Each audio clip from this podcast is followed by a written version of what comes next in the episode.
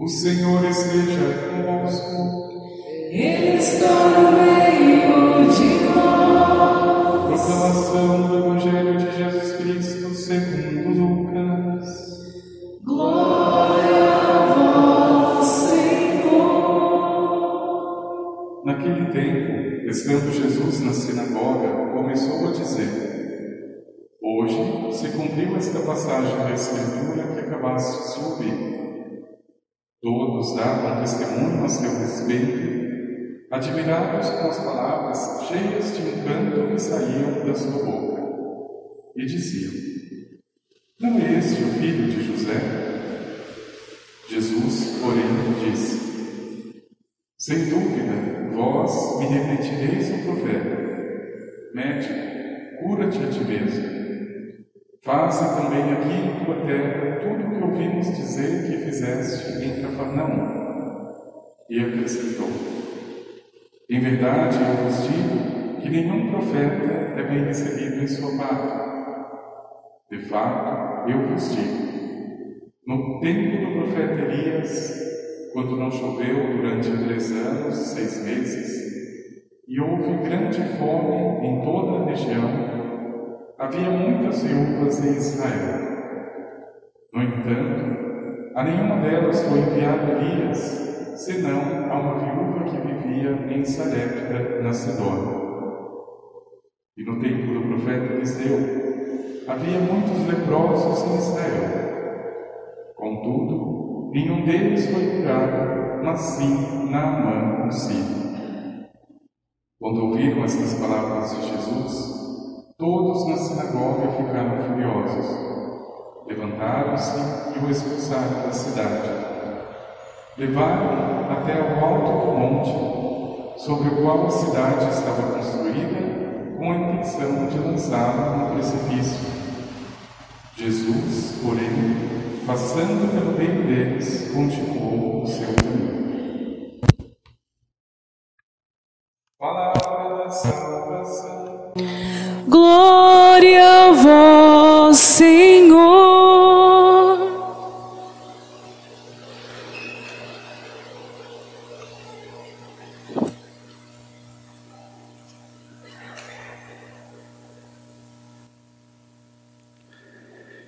Verdade, eu vos digo que nenhum profeta é bem recebido em sua pátria.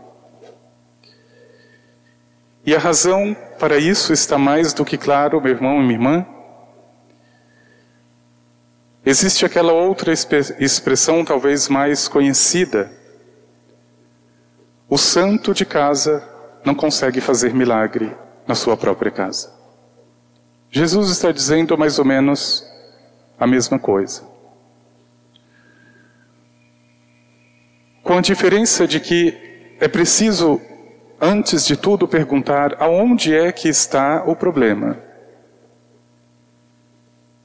Será que, porventura, o problema estaria no profeta para ser tão rejeitado?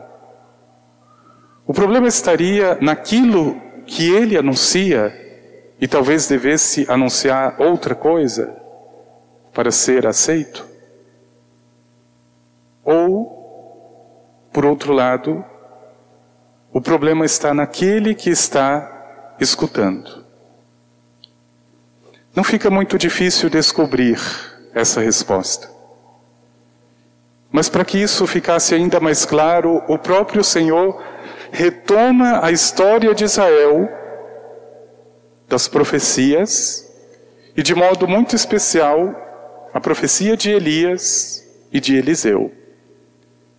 Esses dois homens viveram muito próximos um do outro. Mas o contexto em que eles estavam era um pouco diferente. Veja, o próprio Senhor recorda que no tempo de Elias, Israel passou por uma grande estiagem de mais de três anos, um grande seca. Sem alimento, sem água. Muitos em Israel perderam tudo. Perderam tudo. Mas mesmo assim foram incapazes de ouvir os apelos do Senhor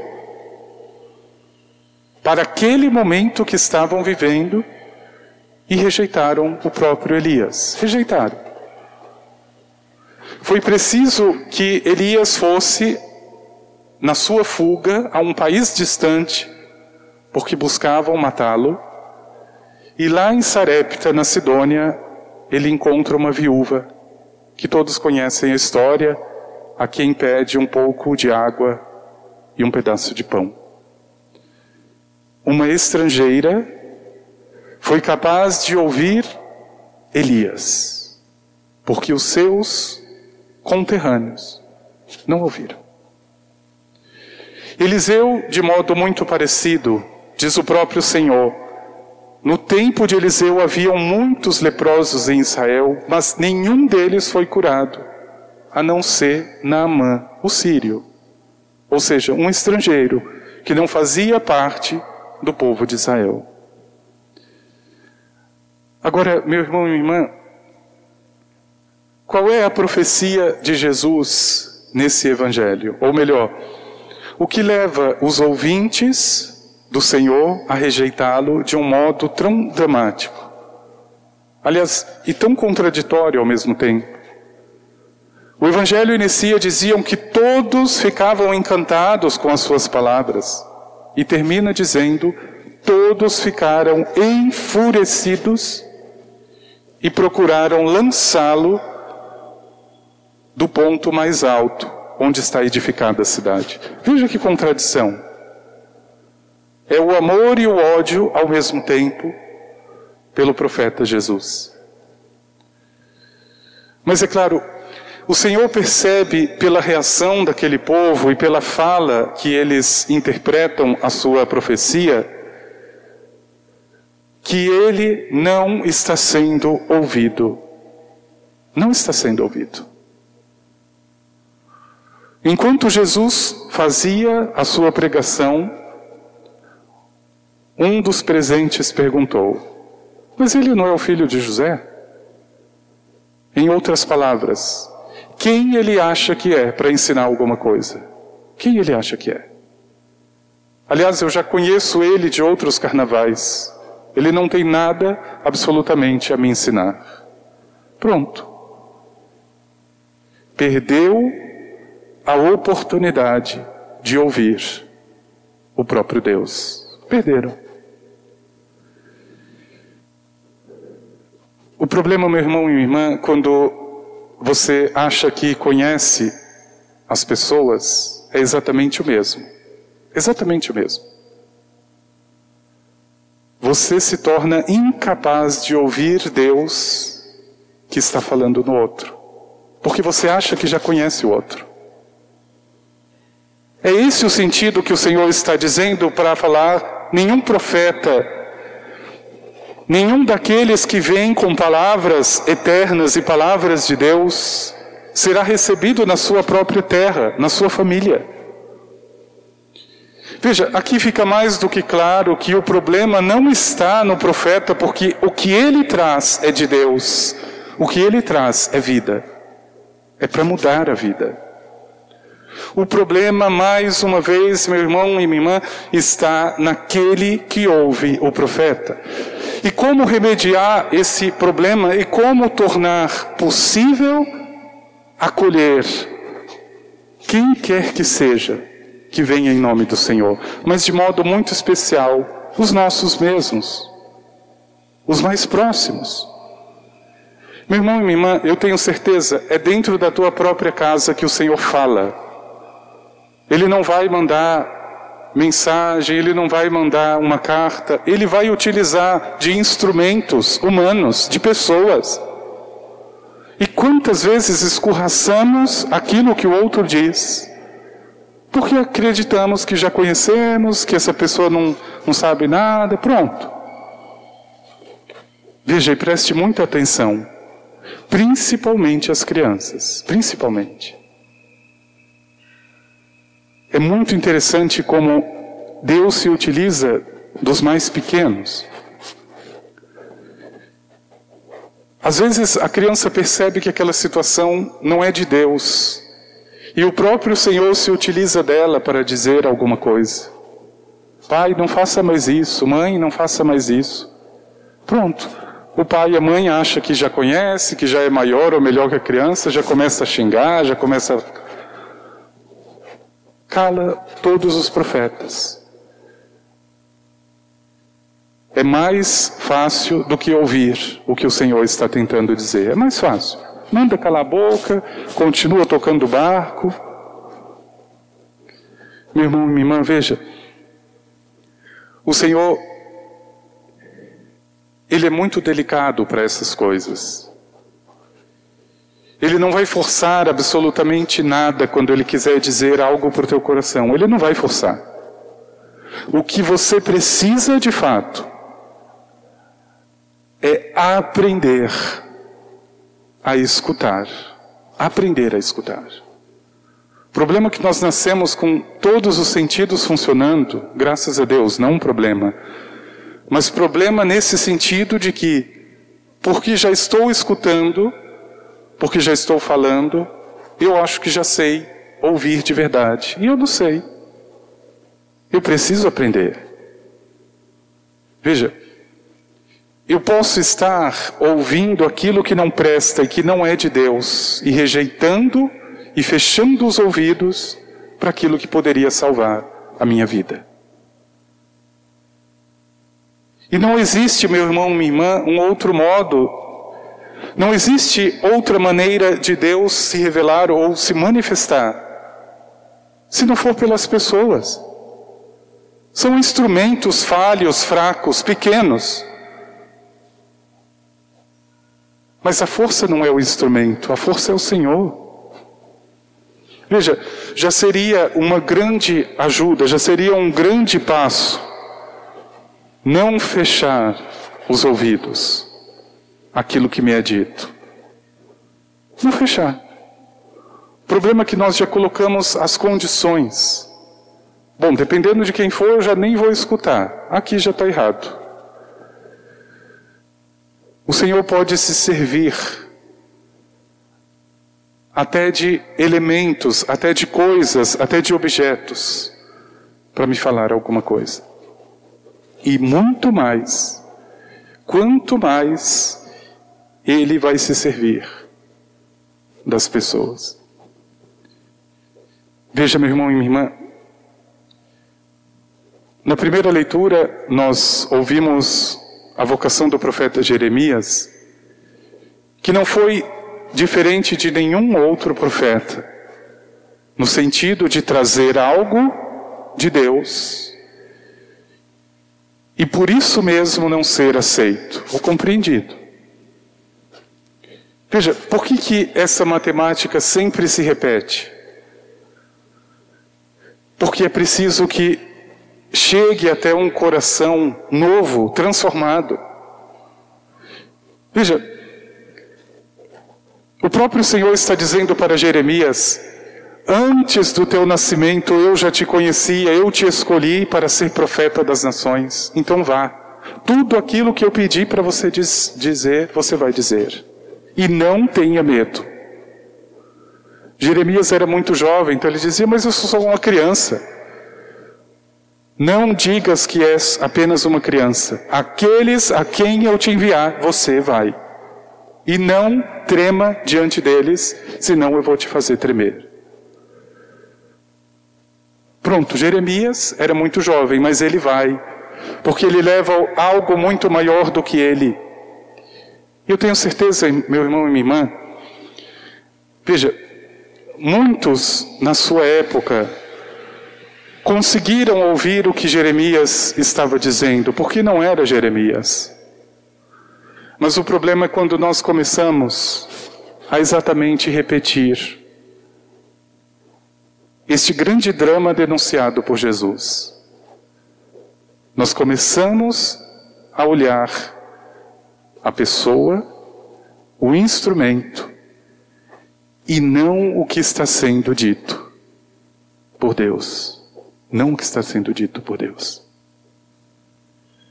E talvez uma das provas mais claras é quando tudo foge do nosso controle.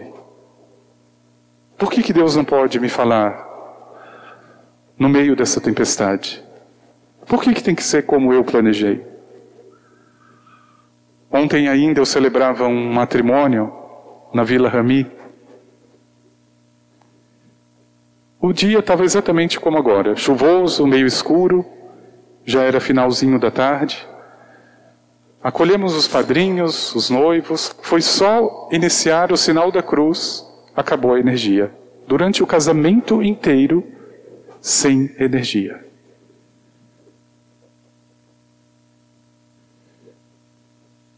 Só faltava alguém dar piti, a noiva ficar revoltada, ficar murmurando.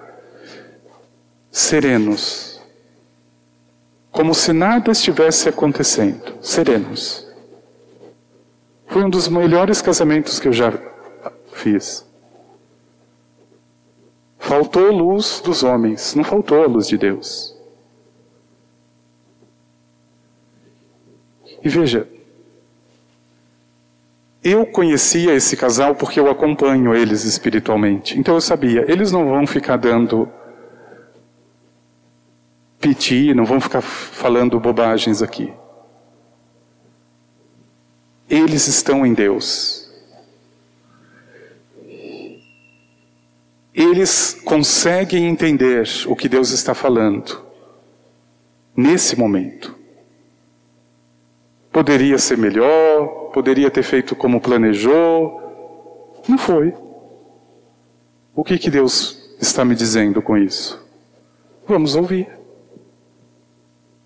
Pronto, ninguém morreu, estão muito bem casados. Pronto, o que precisava acontecer, aconteceu. Veja como, por outro lado, por um nada eu perco as estribeiras. Por um nada. Porque pedi para o meu filho fazer isso, não fez, pronto, já desabou tudo. Porque calculei desse jeito e saiu muito maior do que a conta, pronto, já perco o sono, já perco os cabelos. Meu irmão, minha irmã, veja, a maior dificuldade do profeta é porque ele traz alguma coisa de Deus. Veja, se o teu coração estiver onde precisa estar, em Deus, nada absolutamente do que aconteça vai deixar de dizer alguma coisa de Deus. Nada. É a alegria, Deus vai te falar. É a dificuldade, Deus vai te falar. É o previsível, Ele fala. É aquilo que você não previa, Ele fala. Mas eu estou esperando, eu estou preparado para o Senhor dizer. Veja,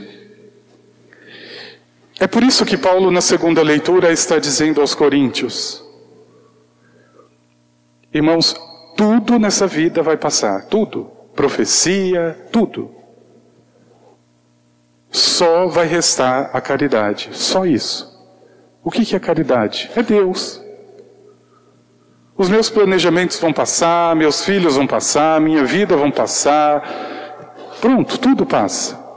A única coisa que permanece nessa vida e na outra é a caridade. A fé você só precisa aqui. No céu você não precisa de fé. Esperança é aqui, não é no céu. Mas o amor, a caridade, eu preciso dela aqui e no céu. Eu preciso. E aí Paulo vai dizer: mas o que é essa caridade? Que na verdade é uma grande profecia. Porque ela não se encoleriza, não se ensoberbece. Ela não deseja o mal para o outro. Veja, a pessoa que explode por qualquer coisa, a pessoa que sai de si quando as coisas se desencaminham, ela está rejeitando a profecia do Senhor, ela está rejeitando mais uma vez o profeta, o Cristo. Porque não é capaz de compreender que em todo o caminho que leva para o céu passa pela cruz, passa pelo sofrimento, mas passa, não fica nele. Meu irmão e minha irmã, é pedindo ao teu coração essa sabedoria que vem de Deus. Senhor, que eu não te rejeite mais. Eu não sei se isso é consciente ou não, mas eu não quero recusar, eu não quero mais negar a tua voz. Meu irmão, minha irmã, e preste muita atenção porque o Senhor vai falando através daquilo que você menos espera, menos espera. Pode ser de uma falta de energia, pode ser de, através de uma criança, pode ser através do que for. É calar o coração nesse momento, se você não compreende, dizer ao Senhor: Fala, Senhor, o teu servo escuta, porque eu não entendo. Tudo está desabando. Eu não compreendo o que me acontece. Mas o Senhor pode falar, que eu escuto. Por que, que os profetas, aliás, são tão rejeitados? Primeiro, porque não são eles. Deus é rejeitado neles. E depois, porque aquilo que ele traz é verdadeiro. E o verdadeiro sempre desmascara o mentiroso, o falso. É muito confortável viver na mentira. Mas isso não salva e não liberta ninguém. Cuidado, meu irmão e minha irmã. Cuidado se você rejeita sempre aquilo que o outro te diz de verdadeiro. Às vezes o outro fala por maldade mesmo, para ofender, para machucar, não sei. O coração exatamente que está em Deus sabe o que é de Deus. E quando o outro me fala, e aquilo me angustia, porque na verdade é o que eu preciso fazer, é o que eu preciso mudar, acolha. Veja, ninguém precisa ser perfeito, ninguém precisa saber tudo. Mas todos nós podemos mudar, todos. Tem pessoas que já colocam essa máscara. Mas eu sou assim, eu não posso mudar. Eu vou morrer desse jeito. Pois então morra.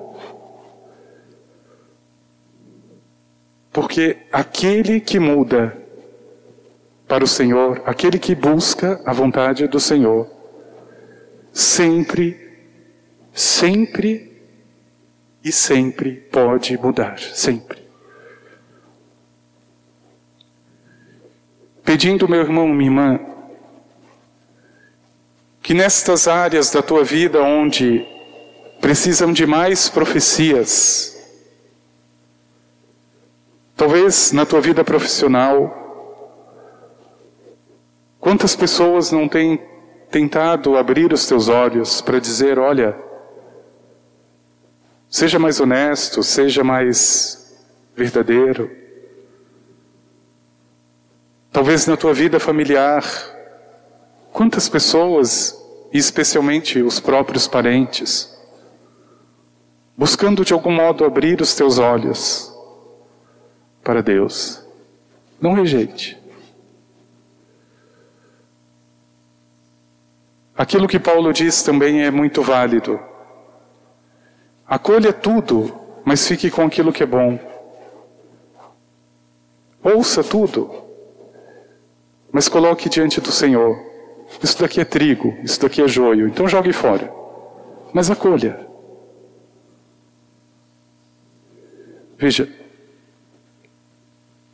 nenhum profeta, diz o Senhor, é bem acolhido na sua própria pátria. A tua pátria, primeiro, meu irmão, minha irmã, é a tua família. E veja, o contrário também é diferente. Não é só você que muitas vezes não acolhe o que o outro te diz. Talvez aquilo que você diga dentro da tua família também as pessoas não ouçam. É a mesma regra. A única coisa que você precisa se preocupar, esteja esperando no Senhor. Ah, mas eu falo, falo e a pessoa não ouve, ela diz que não é verdade, ela diz que não que não vai ouvir, não vai mudar. Esteja em Deus. Veja, se tudo aquilo que nos acontece é permitido pelo Senhor, por que, que nós nos preocupamos? Meu irmão, minha irmã, é claro que as pessoas não vão ouvir sempre. É claro que não serei acolhido todas as vezes. O Senhor não foi, aliás, a sua acolhida foi uma cruz. Mas o fruto que está por trás desta rejeição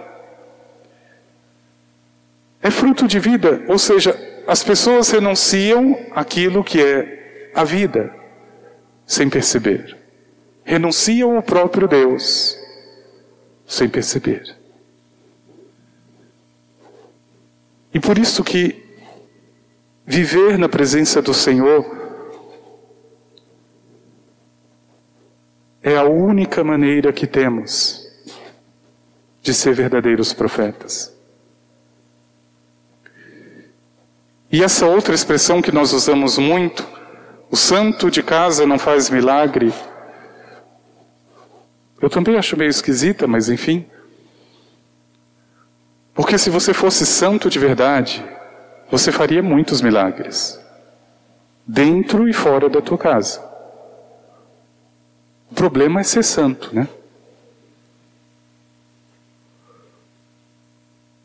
Santa Teresinha não deixou de fazer milagres dentro da casa dela. Aliás, os pais dela se santificaram a partir da vocação de Santa Teresinha.